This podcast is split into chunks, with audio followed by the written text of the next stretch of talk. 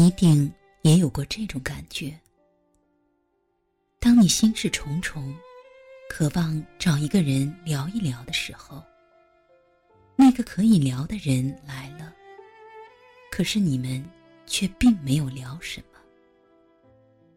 当然，聊是聊了，可是他聊他的，你也试着开始聊你的，只是到后来，你放弃了。于是，你们的聊天成了两条七扭八歪的曲线。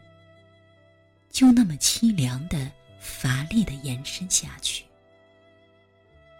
你敷衍着，笑着，假装聊得很投机，但是，你心里渴望他离去，渴望自己静下来，静下来，肯念那属于自己的寂寞，倒不如自己闷着的好。这是你的结论。希望别人来分担我的心事，是多么愚蠢。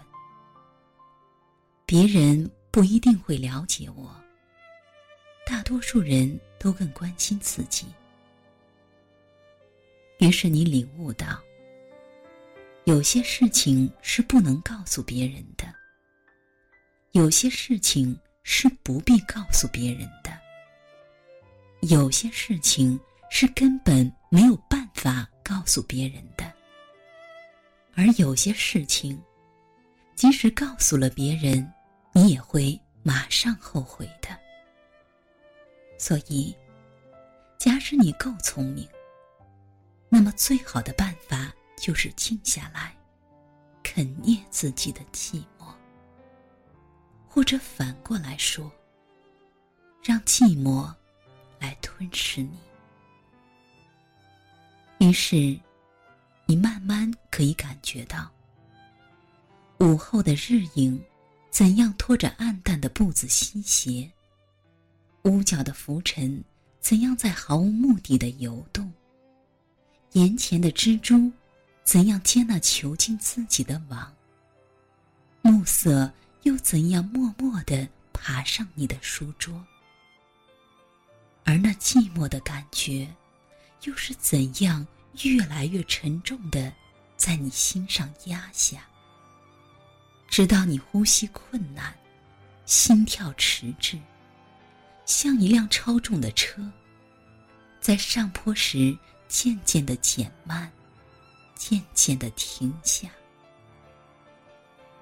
于是，你觉得自己胀得无限大，大的填满了整个宇宙空间。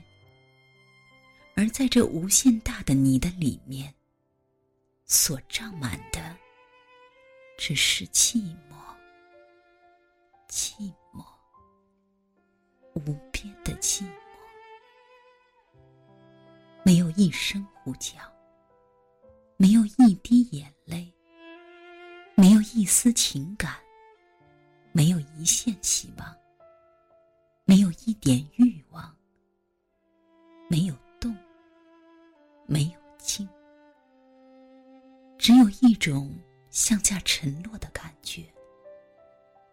沉落，向着那无底的幽暗之中沉落。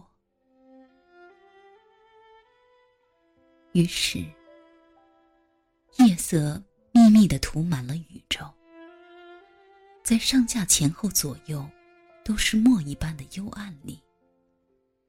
你不知道自己是否仍在继续沉落，你所知道的，只是那沉重的、无边、漠然的、死一般的寂。